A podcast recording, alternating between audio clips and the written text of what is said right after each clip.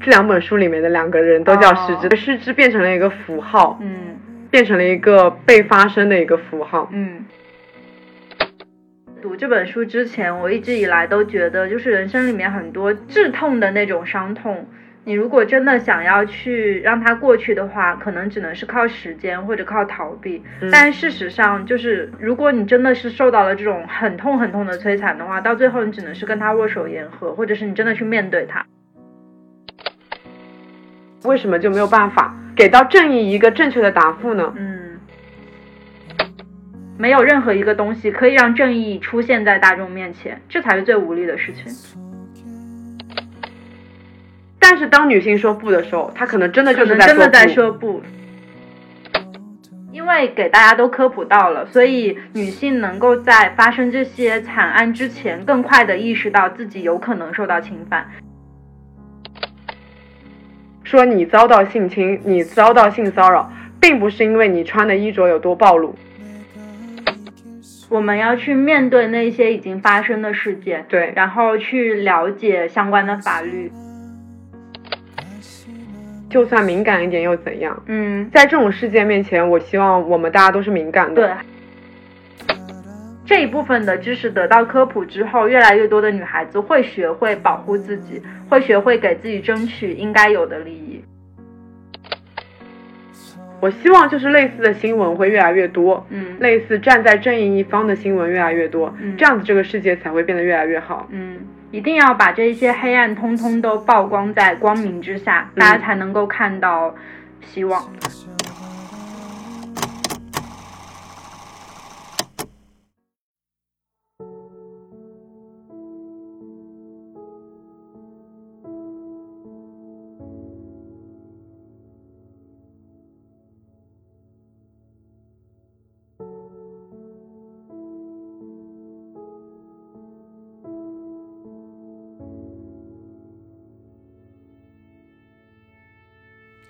Hello，大家好，欢迎来到新一期的两室一厅，我是陈一日。我是 Sunny 啊、这一期是我们的七月书，疏影啊舒，对，这次讲的是两本书，嗯我们在上一期的时候有预告过。嗯，其实选这两本书，我觉得还挺妙的，是因为我刚好买了《黑箱》，然后你当时刚好在读《统传》。对我们想说这两本书其实都是跟日本的事件有关的，真实事件有关的。嗯那我们不如就把它们放在一起来读。结果读到后面，我发现他们产生了一种奇妙的连接，就是在《黑箱》这本书里面也提到了另、呃就是统川，节，对对，对就的是这叫什么梦梦幻幻联联动动。 然后这两本书其实除了这一方面以外，还有挺多共同点的，是我们读完了之后才发现，嗯，这两本书呢很适合摆在一起讲。就我们先来完整的说一下这两本书的名字，一本是《黑箱》，它的作者是伊藤诗织，嗯然后另外一本书是统川跟踪狂杀人事嗯件，作者是清水节。你刚才有查到它那个台湾的译名，就不是这样子，不是那么直白的，像一个新闻事件一样的。对的，是被杀了三次的女孩，对，我感觉台湾的那个译名就感觉噱头很重，就是被杀了三次的女对，孩。她就有一点像那种悬疑推理小说。啊，对对对，就有一种东野圭吾的味道就出来了对。但是这个在大陆的译名里面，它就像一个新闻事件的报道，嗯，我觉得也更贴近于这本书的意义所在对，。它会其实就更是。真实。它其实就是那个新闻记者把它整一个从案件发生到案件结束的整一个记载，嗯它就是一个新闻事件。对的，它其实是一种很纪实的问题，就是对他自己从调查这个案件开始，到后面一步一步去深入案件，最后算其实算是他个人的一个破案哦，对，有一这个过程。就是我都其记实，录在下来读的过程中，我在设想说，它如果不是一个真实的案件，嗯它是一个悬疑小说。我其实有做这样的设想，但我发现它跟悬疑小说差距真的很大。对它真的就是让你觉得它太有代入感，它太真实了，它就是一个发生在新闻里面的事情。嗯，而且是一个记者非常真实的视角去描述了整个案件的过程。对，而且它没有用到一些任何的悬疑的技巧，它嗯不会去埋一些梗，就是不会让你觉得哦恍然大悟的感觉对对。它就是以一个记者的视角，然后来阐述整个事件，嗯，很客观。很嗯真实，很真实，更是这种真实让你读完以后觉得很难脱离出来。很震撼吧？对，嗯我们先来讲一下这两本书都分别讲了什么内容吧。嗯，你先讲一讲统川。呃，统川是发生在一九九九年的一个案子，嗯，当距时现在已是经二十多年，二十多年过去了。对，二十多年了。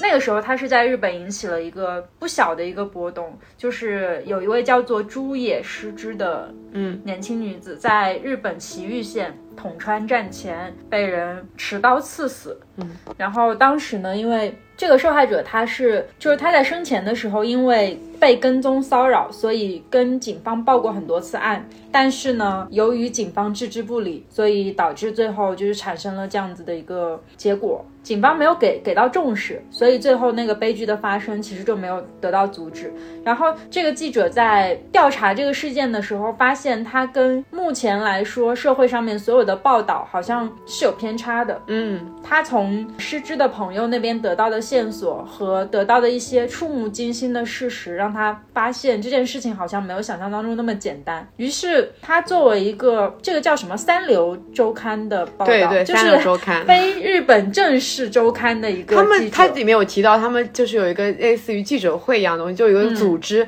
那个组织是跟政府直接有关系的，就对他们能拿到非常一手的资料。嗯，但是他作为一个三流周刊的人，他并不是那个组织里的人，对也就是说，他其实所有的一手的资料都会比那些正经的记者慢一步，嗯而且就因为他不是那个组织里的人，就是警察对他们也不会有太多的重视。对，警察就是对于他的后来的那些报案，包括在后面的过程里，其实是以自己记者的身份、私人的身份调查到了久保田在哪里，但是他没有办法联系警方，让他去呃发那个逮捕令。对，对这件事情，就是还蛮就是蛮触目惊心的。然后他呃，在就是警方这种轻视线索啊，不好好调查的情况下，他利用自己的私人身份，然后一步一步去侦破这个案件。最后就是就找到了警察，他们试图掩盖事实、篡改案件这些证据，然后最后还应该是推翻了当时媒体的大方向。对，嗯，准确来说，就是他们是一个三流周刊嘛，他们不仅说在资料的掌握上会比就是正经的，嗯，那种记者社记者会少，而且他们的人力资源也更少，他们的人脉更少。嗯，他们就是在整一个案件的调查过程中，他们始终只有三四个人在做这件事情。但你想一想，跟他们对立的是什么？是无数的媒体以及无数的警力，嗯那些警力都去干什么了？靠着他一个人，不对，靠着他们三个人，这侦居然就侦破这么东西。但凡你警察努力一点，你是不是早就就有这个结果了？我觉得这件事情是我在读这本书的时候感受到最大的一个对立。对我跟陈日在阅读黑箱跟统川的时候，我们两个微信聊天记录发的最多的就是互相叫什么骂那个日本的警察。嗯，真的，嗯，就你能非常感受生气到，就是统川这件事情是发生在一九九九年的，然后黑箱它是发生在二零一六年的，嗯一五哦，年，二零一五年的，你就能感觉到这十几年过去了，嗯，就是日本警察依然非常的没有用。对，很像那个哎，柯南里面每一 次柯南就是杀人犯案件去发生了，都是侦探在做嗯对这件侦探事在情破案。那么你日本警察到底在干什么呢？警方在走流程。对，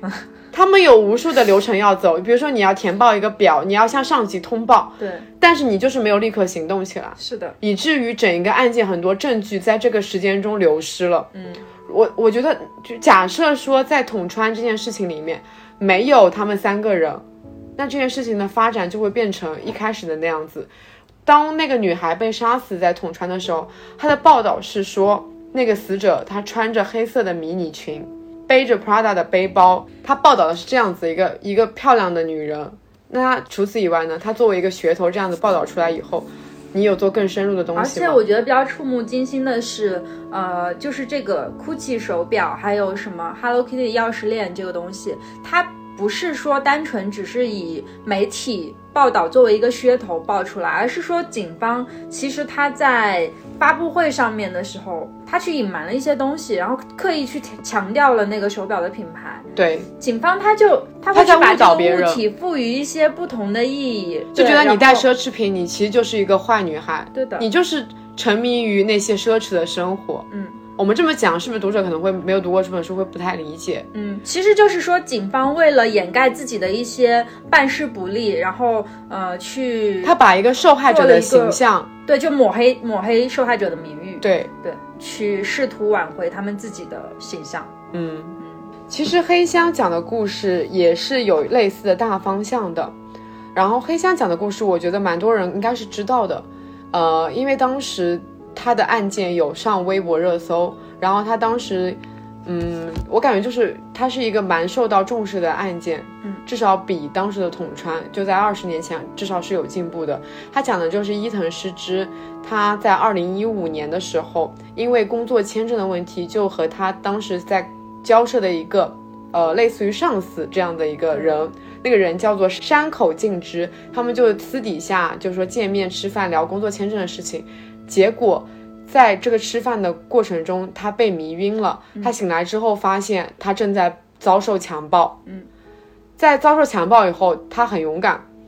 他没有试图去隐瞒，就是说让这件事情就这样子过去，受害的人永远只有他自己一个人。他报警了，并且他以一个公开受害者的形象站在公共面前，去勇敢的面对了这件事情。然后在往后的四年里面，他反复的去阐述他发案件发生的过程，然后靠自己的力量去获得一些确切的证据。嗯，但是在那本书的结尾，他把所有的证据摆在读者面前，随之摆出的是一个问题：请问读者，当你看到这些证据的时候，你怎么看这个案件？因为在当时这本书写完的时候，那个案件还没有一个确切的结结局，嗯，就是它依然是被驳回的。不过还好，现实生活中，在二零二零年十二月的时候，他胜诉了。就在现实生活中，在这本书出了一年以后，他作为一个性侵受害者，他胜诉了。嗯，这是现实里面好的一个结局。对的，但是我当时读到那本书的结局的时候，我真的觉得，都已经这么明确的证据摆在你面前了，为什么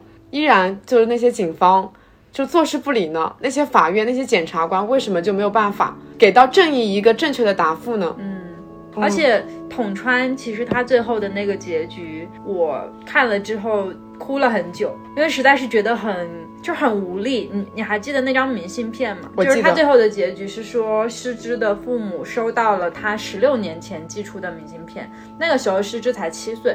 然后他在那个明信片里面写到说，我现在七岁，二零零一年的我变成了什么样子？我变成了一个很棒的女生了吗？我有男朋友了吗？我好期待。这一整段是我整本书里面觉得最怎么说呢，就是最哽咽的一段。对我直接就看哭了，而且我觉得很无力。这一段会让我有很多遐想，因为像那种写给未来的明信片，我觉得我们小时候都有干过，嗯，就可能比较短，是写给一年后、两年后的自己，然后收到的时候可能还会记得这张明信片。但是你想象一下，在一个小朋友六七岁的时候写的一张给十六年、给给什么？十六年后的对，自己给十六年后的自己的一张明信片，但是这张这张明信片已经无人查收了，嗯你已经那个女孩子已经没有未来了。就那一刻，我感觉哇，真的很难去描述那种心情，你知道很吗？复杂，而且在看完整本书的状态之下，呃，其实他这个书的最后的现实结局是很好的，因为最后其实这个案件得到了伸张，然后大家知道了事情的原委，嗯并且也推动了日本的那个跟踪骚扰行为规范法的出台，就是它最后其实是一个很好的结局，但是这个结局对于失之本人来说，对于失智的家人来说，其实都没有什么，这不算结局，对，这不叫结局，因因为、因为他们永远失去那个女孩了。对的，就是我记得我其实读开头的作者的自序前言的时候，我就已经被类似的话就是感动到了。嗯，是他说他前言的最后一段，他就写到写到了一句话是说，被害人失之，看不到今年春天的樱花，也听不到夏季的蝉鸣，嗯往后都再也看不到、听不到了。同龄女性应该会在往后经历结婚、生子等充满各种喜悦的人生，她的人生却在那个秋天结束了。这一段话，你你再联想到就是失之自己写给自己的那封明信片，嗯。就是他，他在七岁的时候设想过无数种自己二零零一年时候的那个人样生子，，嗯，但是没有一种是属于他的，他绝对不会想到自己那时候已经死掉了。嗯，然后我还记得那个结局里面，就是在这张明信片之后，呃，我们的作者清水节就是来到了失之女孩，就那个受害人失之的房间，嗯，房间一切都没有变，对，就觉得好像保留原样，啊那女孩子就会回来一样。然后在这个时候，他突然发现房间里面闪烁着光，那个光是失之离开这个房间时候他忘记关掉的音响，真的就感觉他好像，比如说他上午才刚刚离开这个家，他晚上就会回来把音响记得关掉，可是他永远没有办法再回来把那个音响关掉了。嗯，就是这个结局真的让人觉得很遗憾。假设黑箱的女主角在受到性侵以后，她选择了自杀，因为很多其实真的很多性侵的女性，在往后的人生里面，因为这是一种无数次的精神摧残，对，她真的很多人会选择自杀，包括在黑箱里面，她提到她在看摄影展的时候，她看到了一个女性，她画在自己的日记上面就是画了一个自残的，就是割下自己的脉的那动脉的个那个动脉的一手嗯张图，然后她真的就这么做了，很多女性会这样子选。假设说黑箱的女性那个受害者也做这样一个结局，那我们看到的就是她没有未来的人生了。而且我们其实也不会看到这一桩惨案以这样的形式出现在我们面前。啊，这让我想到那个其实我觉房得，诗琪，嗯，对，其实他们的共通点是说出来比隐藏要有更大的勇气。嗯，嗯，怎么说呢？房思琪她也她用一种隐喻的手法，就嗯她把自己的故事写成了一个小说一样的东西。她不是像新闻案件一样写，她就是也是一样写出来了，说出来了，并且她站在公众面前接受一些采访，嗯上一些节目。但是你要想，就是这个东西是对你的精神无数次的摧毁，她最后没有抵抗住，所以她最后自杀了。嗯，如果自杀以后，他就会跟那个统传里面一样，他没有那个未来了，嗯就他没有那个任何的有期待的未来了。黑箱其实比较动容的是，他在里面有计时一段他自己在写这部作品的状态，然后他有提到说是在尽力逼自己尽快的把这些东西写出来，然后让这本书尽快的出出来，因为已经没有办法再重新把自己关在那个房间里一遍一遍一遍的再去回想那些东西了。对，在他整一个跟这个案件纠缠的过程中，他需要一遍一遍的去叙述这件事情到底发生了什么，怎么发生的，嗯把每一个细节都讲清楚。就他第一次去报案的时候，他就面对一个女警察，他阐述了两个小时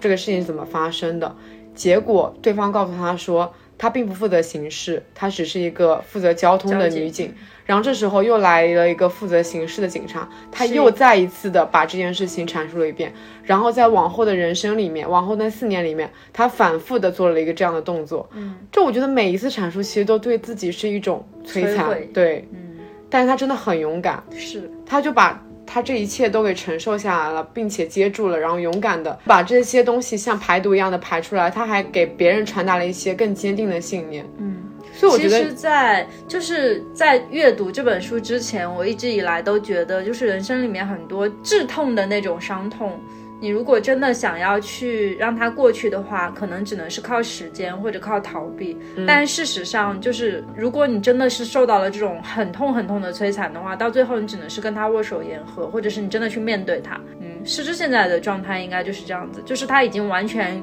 和那个悲痛融为一体了。对他从一开始就选择直面他。哦，这边插一句题外话，就是他是嗯日本第一个站在公众面前以一个公开受害者的嗯身份，就是以一个性侵公开受害者的身份站在日本面日本人面前的。嗯，他就这一举动几乎就是颠覆了日本整一个性侵史的，就是他的整个案件也让那个日本的性侵法律就这一块嗯，得到了一个修改。修改，嗯它是足足就是一百一十年的历史，都对完全没有你动过想的象一法下，律在条一款百一十年，任何事情都可能发。你想象一下，这一百一十年，我们都用上了智能手机，这是一百年前能想象的事情吗？嗯可是作为一个这样的案件，却一百多年来没有任何改变。嗯，这其实跟日本现在的社会状态也是有关系的，还有他们自己的民族的一些保留下来的传统。其实日本是一个非常非常矛盾的国家，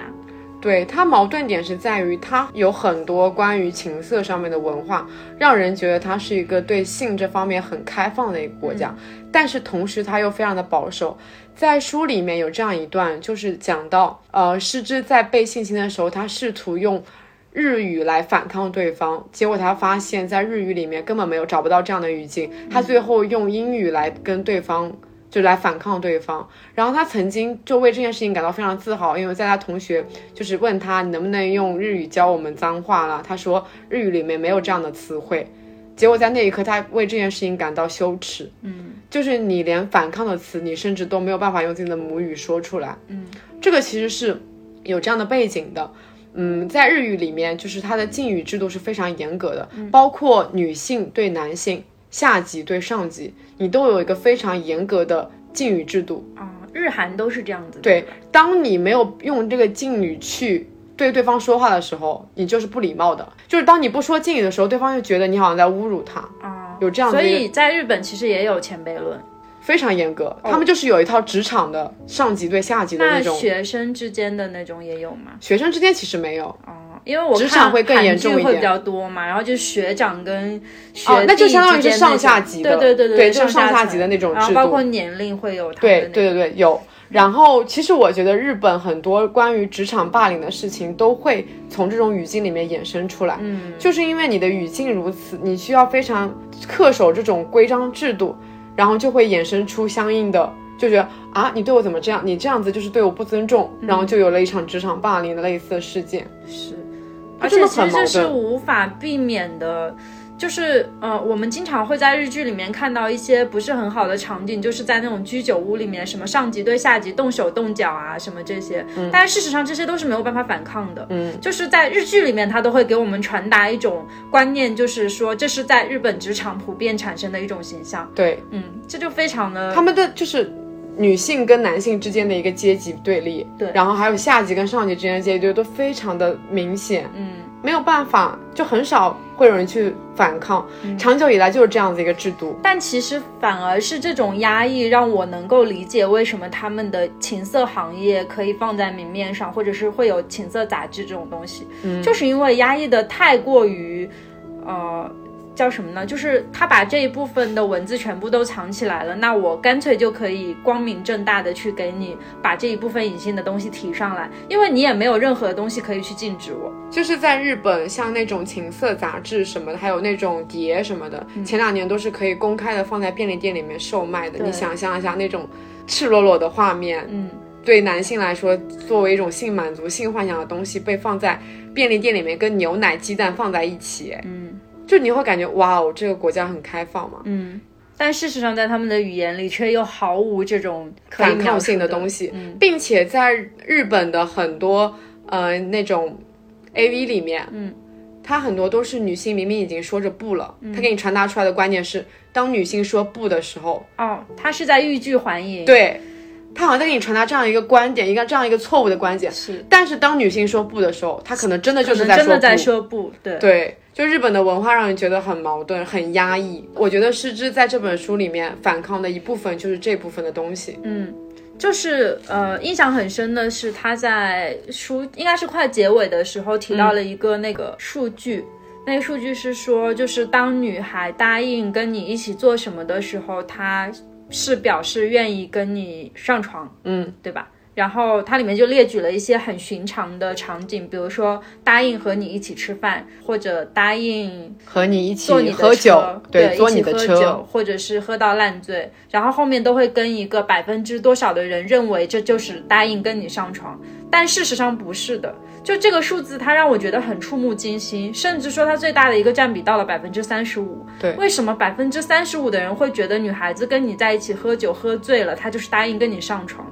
当女孩子做以上任何事情的时候，她都没有答应跟你同意上床这件事，对除非她本人对你表示了她愿意做这件事情。对，其实这个就是她在整一个上诉的过程中最难证明的部分，嗯，这就是为什么叫做黑箱。哦，他有提到黑箱这个意思，就是因为性侵案件它发生在私密的空间里面，只有受害者跟那个对你施暴的那个人，嗯这两个人知道整个事情真实是什么样子。对，但是两个人各执一词，究竟什么样办法才能证明在这个黑箱里面到底发生了什么呢？嗯，这一部分就是受害人最难自证的地方。作为一个当事人也好，作为一个新闻记者也好，他不断的在揭开这个黑箱里面到底有什么。他通过各种证据，他甚至在案件发生以后，他还保持冷静克制的一个态度去联系，用邮箱去联系那个山口敬之，嗯试图在他们的对话里面找到一些可用的证据，就是诱导他说、你们发生了这样的一个事情。对，这部分真的太难了。嗯，很多人就是在没有办法证明这个地方，然后退缩了，嗯甚至在已经站在了法庭上。你要知道，那个已经需要很大的勇气了。但是因为最后一步你没有办法，没有确凿的证据证明这一步，然后你就败诉了。而且很难的是，当你真正遭遇到性侵之后，你在结束的那个二十四小时里，其实很难有人可以理智冷静的，真的做到去和比如说公益组织去求救，或者是去医院，嗯，或者是去上警察局，很难有人真的能在二十四小时之内就做到这些，大家都是懵的，所以。证据它就会随着时间慢慢的流失，包括我觉得黑箱里面最难的点是，它是被迷奸的，它不是说我在清醒它是或者被只下药说的对对，他是在下药的情况下被强奸。那最可怕的事情就是，当他意识到自己需要去做 DNA 样本检测的时候，那个迷药的药效已经，它能过被去检测了出来的时效已经过了。对，所以没有办法去证明自己是被迷晕的，就这也是很无力的一件事情。然后包括其实像统川里面也有类似的事情，是因为他是买凶杀人，嗯，然后他手下又有很多情色恋的产业和黑帮产业，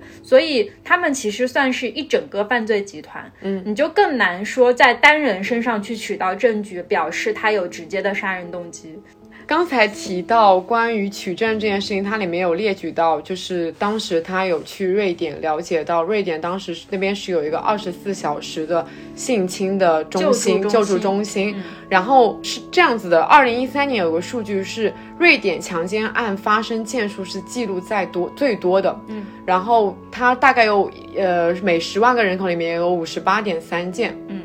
然后它是这样子，它那个数据不是说你一个人被作为一件记录在册，而是你每当你受受到一次侵害的时候，你就会被记录在册一次。然后瑞典也更具备它受害人，就是让受害人更敢于去相信法律，以及被更好的保护。嗯他当时有提到，就是说，在那个瑞典的警局里面，他有百分之三十的警官是由女性来担任的，甚至是有那种高层也是由女性来担任的。嗯，你想，当你受到一个这样的侵害的时候，你肯定是想跟一个跟自己同性别的人倾诉吧？嗯。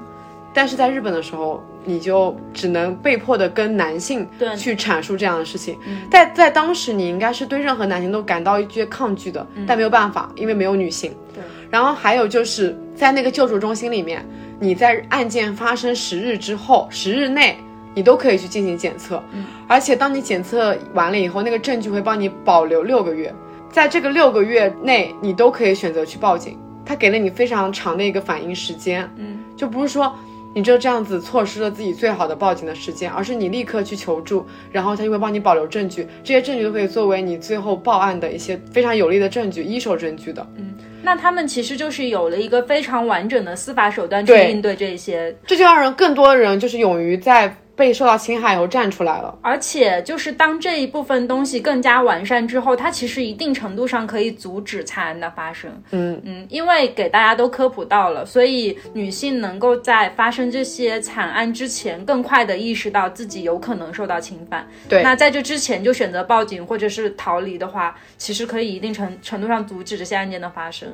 它里面有不仅有关于对女性的，它还有对男性的，就是还有对跨性别者的。啊，对，就是非常对完全善人类，不管你是什么性别，嗯，只要你受到了侵害，你都可以向他们求助。后来我有在百度上面去搜索我们自己国家的一些就是相关的这种救助中心，但其实好像很难搜索出，就是单在城市，特别是小城市吧，几乎是没有的。但是在百度，如果你搜索“性侵”两个字的话，它下面会有求救的电话。嗯，然后呃，如果说真的遭受到了这样的案件，第一时间去医院，可能都是比较好的解决办法。对，它这这种就是，我觉得特别像亚洲的国家，应该都是在这几年里面有在逐渐做一些改善的措施，但是还没有完善到像瑞典现在这样的政策。我觉得这很难。对，它是从一开始的性教育就要去着手的，对，你要就从是嗯正面去谈性教育这件事情，然后才能告诉大家这样子是不对的。对对你要对怎么样去建立一个正确的教育观？嗯，怎么样去正确的保护自己？就是当我们在谈论呃这一些性侵，或者是别的国家，呃，就日本吧，他们去改变这个法律条款的时候，到底在讨论什么？其实我们在是在讨论女性权益，嗯，就包括最近发生的一些时事热点，大家看娱乐新闻的话应该会知道，对，就是啊、呃网络上一些热议的话题，包括前两天微博热搜突然间顶上来的那个 Girls Help Girls，嗯，我觉得就还，其实现在就大家的目光逐渐都已经着眼于。呃女性权益这件事情上了。而且就是在这这一部分的知识得到科普之后，越来越多的女孩子会学会保护自己，会学会给自己争取应该有的利益。我觉得这是因为我们的受教育水平越来越高，看到的东西越来越广，就好像就是这个作者伊藤诗织本人，他不是一个非常典型的受害者的形象。你想象一下，他在高中的时候因为生一场病，觉得自己如果在日本继续学习的话，会没有会跟同龄人有一些差距，啊、对，所以他干那时候非常干脆的选择了出国。嗯，他在高中的时候就选择了去美国，嗯，然后勤工俭学，而且他从小到大都是一个很勇敢的人。他尽管对方的力量可能比他大，但他会选择去保护弱小，而跟对方就是反抗。嗯，他从高中的时候，然后包括他大学的时候，都一直在一个国外的环境里面，他接触到的东西非常的广。嗯，就他能看到的东西比很多受害者看到的东西都更多，这就决定了他最后站出来。他是一个很勇敢、很独立自主的人，嗯并且他有个非常重要的身份，他是一个自由的新闻人。当你作为一个自由新闻人，你都没有办法为自己的事件发声的时候，那你凭什么称自己是一个新闻人呢？嗯，这是一个真相。你新闻人就是要为了一个真相，为了一个事实去争取正义的那一方。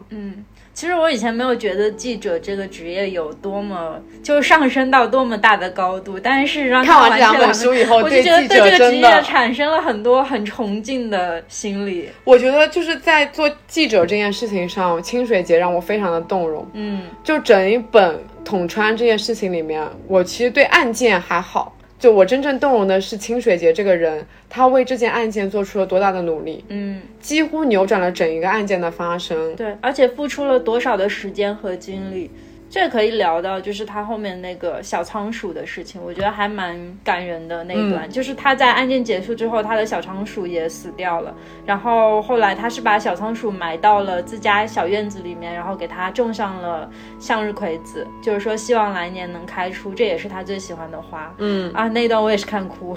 他就是一个把生命看得很重要，嗯觉得没有一条生命是可以被浪费、可以被不珍视的，包括那是一个小仓鼠的生命都应该被珍视。对，就这个世界上所有的事实都应该得到尊重，而不是扭曲。嗯。嗯，非常伟大的一个人。我觉得就是清水节在这本小这个整个案件的调查过程中，你想一想他有多努力。比如说，他要寻找一个目击者证人，它里面有一个就这样讲述嘛，他要为了寻找一个目击者证人，他就在那个站点门前，就站个站点前。啊，蹲守了，蹲守，他问了三百多个人，对对真的没有任何办法，就靠人力一个一个一个问过去。嗯，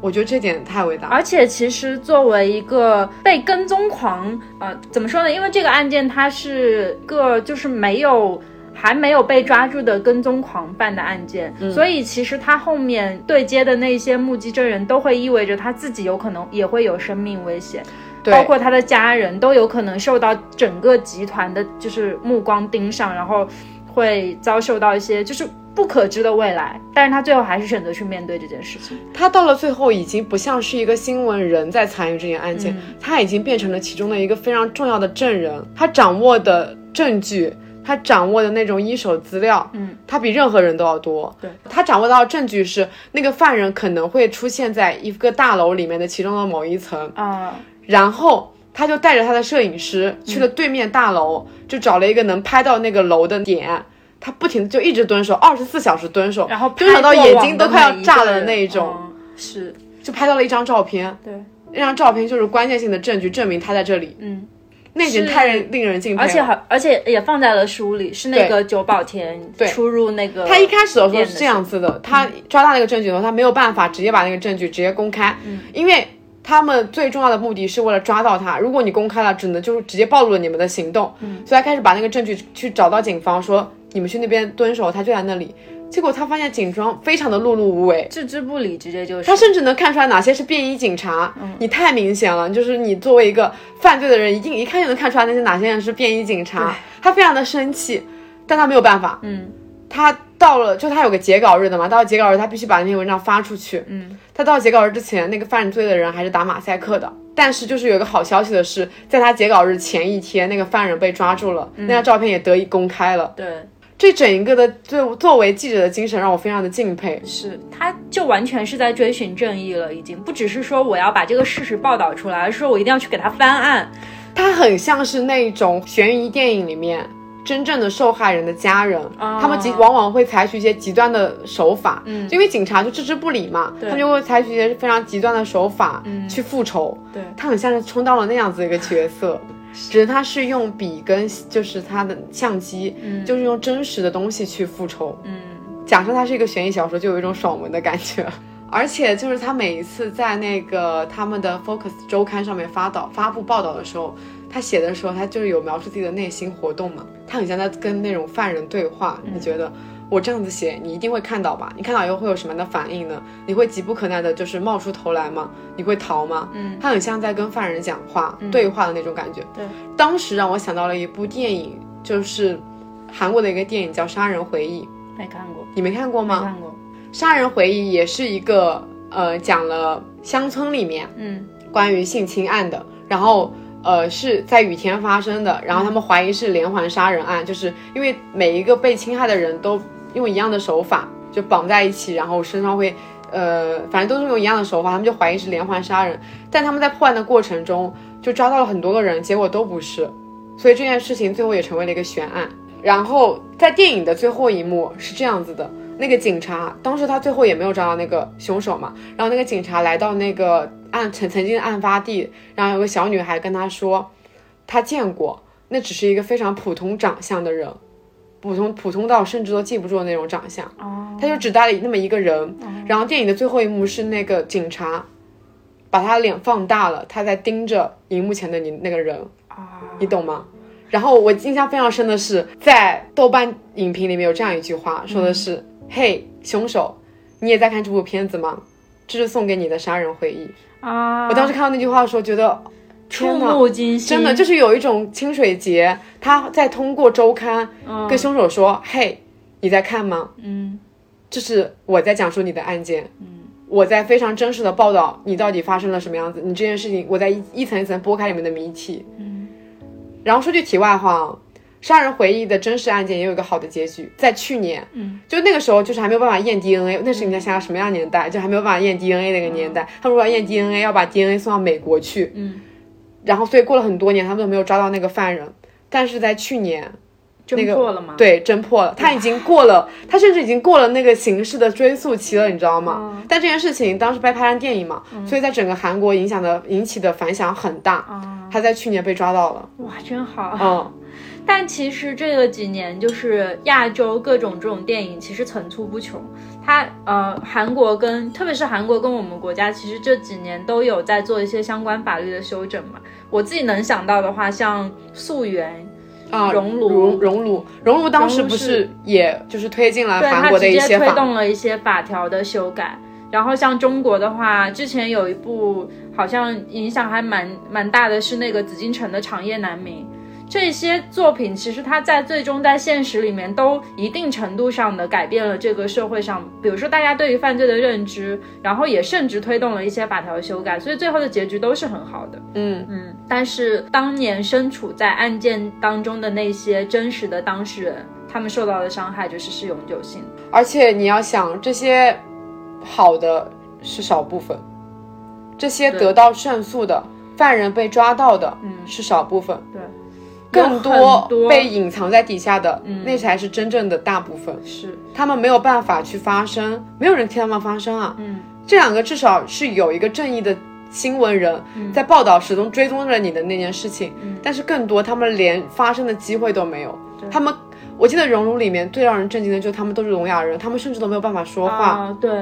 怎么办呢？是，整个学校都笼罩非常在无力一个熔炉里面，就是没有人能这样子说话。嗯即使当他们说出来了，就是通过那个老师说出来了，结果发现校方跟警方是有勾结的，对，太黑暗所了这一以个。就是包括说像呃资本跟一些政府的勾结，然后包括像梳理这些警方的不作为，它都会造成原本就。嗯，原本就已经是一件惨案的案件，变得更加变本加厉，这嗯才是最触目惊心的事情。就是国家没有办法保住你，法律没有办法保住你，你在寻求帮助的时候，却发现没有任何一个东西可以让正义出现在大众面前，这才是最无力的事情。就好像就是我刚刚有提到，失之它不是一个典型的嗯受害的人的形象嘛。嗯，然后他包括他当时我们我们刚刚看了一个他就是公开讲话的那种视频嘛。嗯，他有提到就是一个小女孩，她才四岁，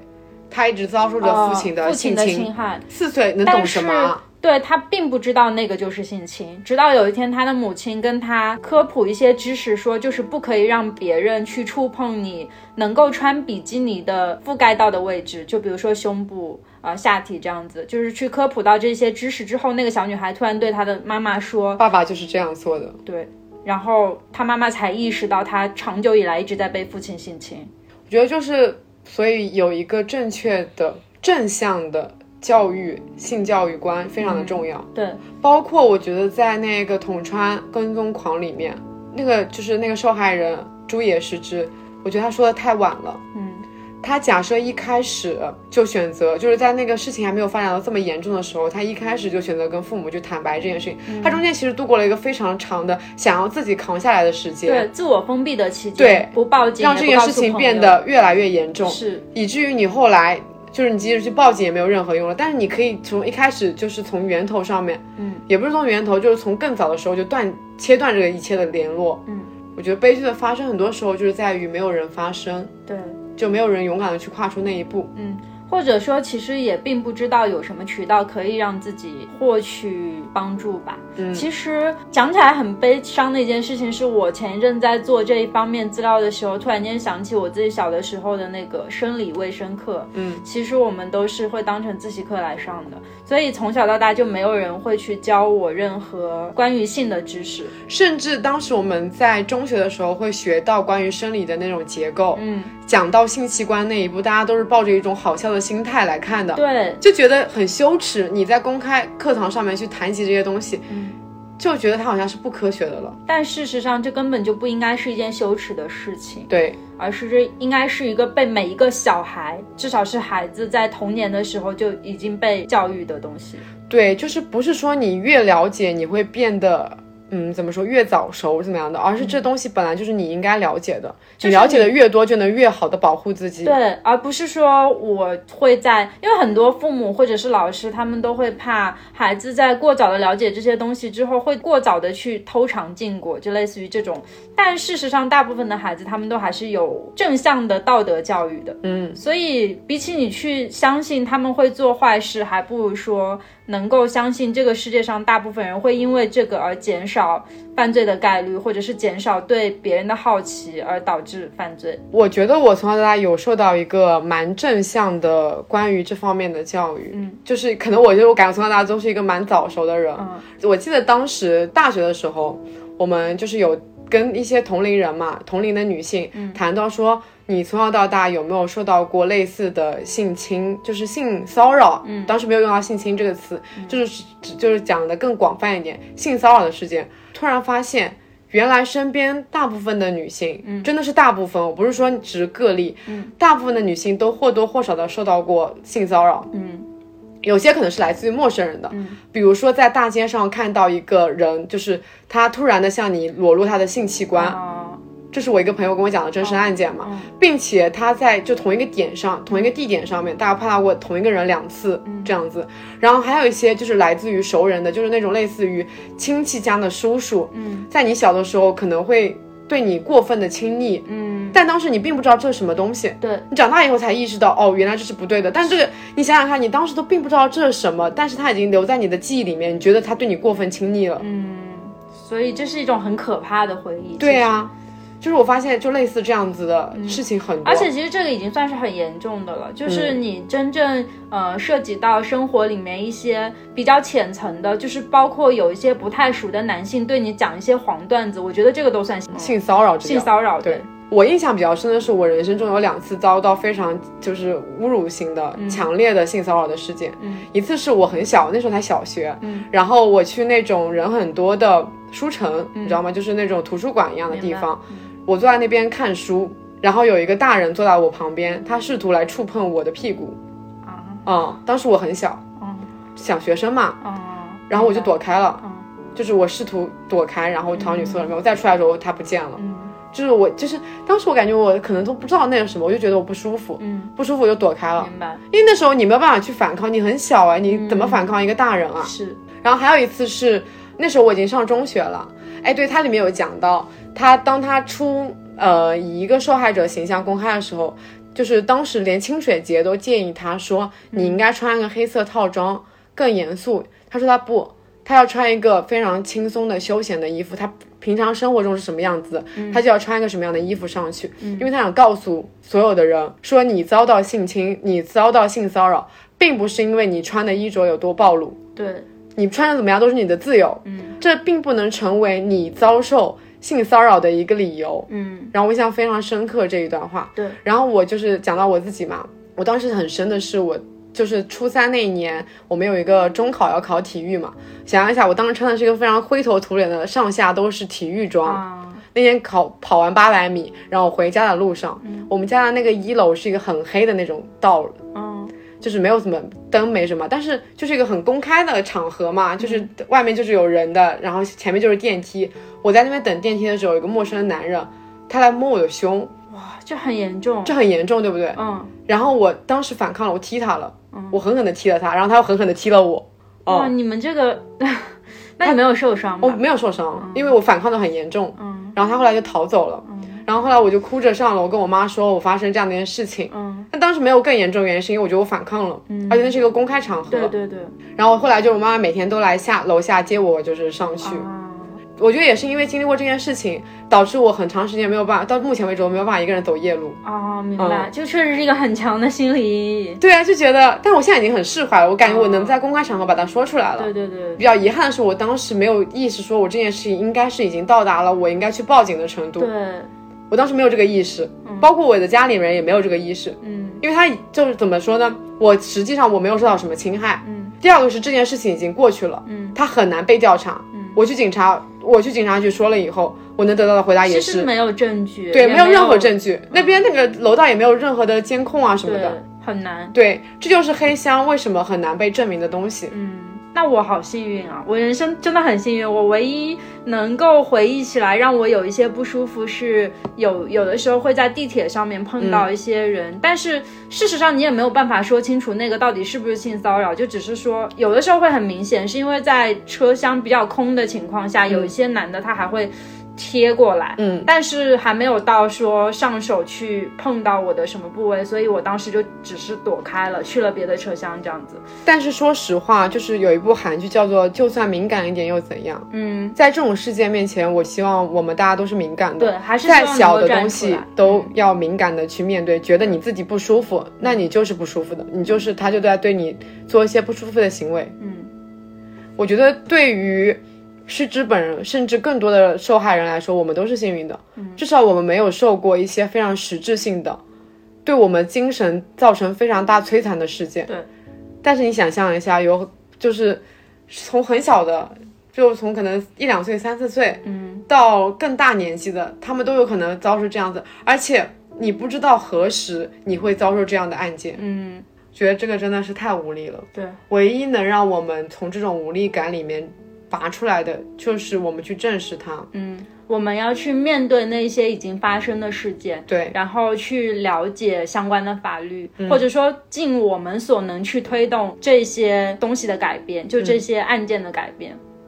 我对那个伊藤诗织在读这本书的时候，有一个非常，因为很多可能类似的东西会让你带有带有一种非常强烈的痛苦去读这本书，好像我们要经历一遍那样的感觉。但是他作为一个新闻人，他用非常冷静、客观、克制的语气去描述一些事实，嗯，他没有说他强硬的去煽情、去痛哭，包括他后来的一些演讲。他都是用一个非常平稳的语调在跟你讲述他被怎么样了，对他很克制自己的主观心理。嗯嗯我知道这是他，一个是他作为新闻人的素养，嗯，另外一个是，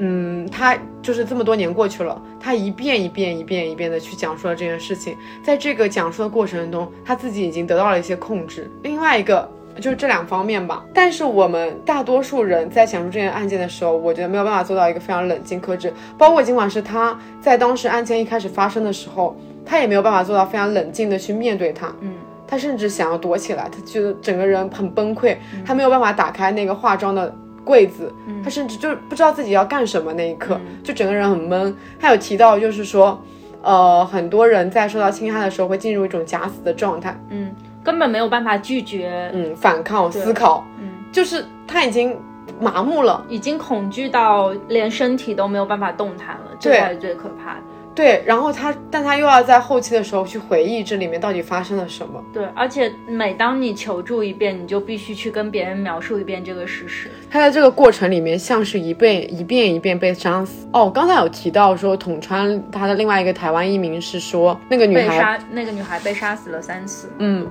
她其实被杀死三次，有一个含义就是，一个是真正的被那个那个犯人给杀死，嗯，一个就是被那些警察警方对，哦它里面有一句话，就是他的朋友来跟，呃，清水节说，他说，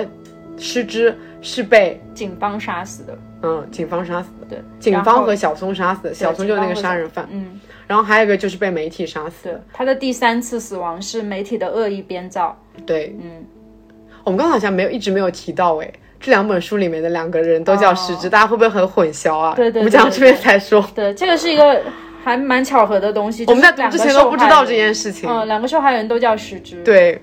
就感觉失之变成了一个符号，嗯变成了一个被发生的一个符号。嗯，就是我们读完这两本书以后，觉得其实这两本书的确很适合放在一起讲。嗯，这两本书真的有很多的共同点，比如刚才有提到一个，就是他们俩的受害人都是叫失之。嗯，然后呃，他们都是有在谴责日本警方，嗯就是说他们到底想要维护的是正义，还是想要维护的是权利？嗯，你到底是站在正义的那一方呢，还是站在权利的那一方？我觉得在那本《黑箱》里面，他其实有很多他自己没有接触到一面，就是他没有公开的去说。嗯，假设这是个第三视角，他可能就会叙述说，警方到底为什么会去隐藏这么多东西，一定是有一，因为那个侵害的人他的地位很高，他是。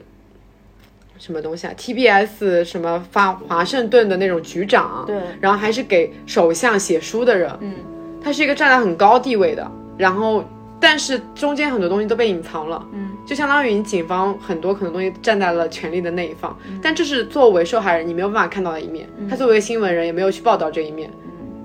还有个就是他们两个人，就是两个作者，都是作为新闻人在还原事实、传递声音。嗯就是它里面，嗯、在黑箱里面，它有引用清水节的一段话，让我觉得哇，做新闻真的太伟大了。嗯，我来读一下，下这段话，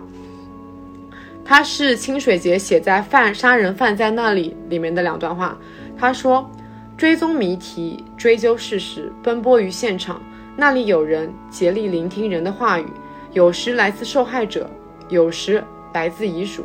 他们的灵魂布满伤痕，他们的感觉无比敏锐。因媒体报道而备受困扰和伤害的人更是如此。我们应当做的是，设法靠近这样的灵魂，聆听他们微微弱的声音，传达他们的话语。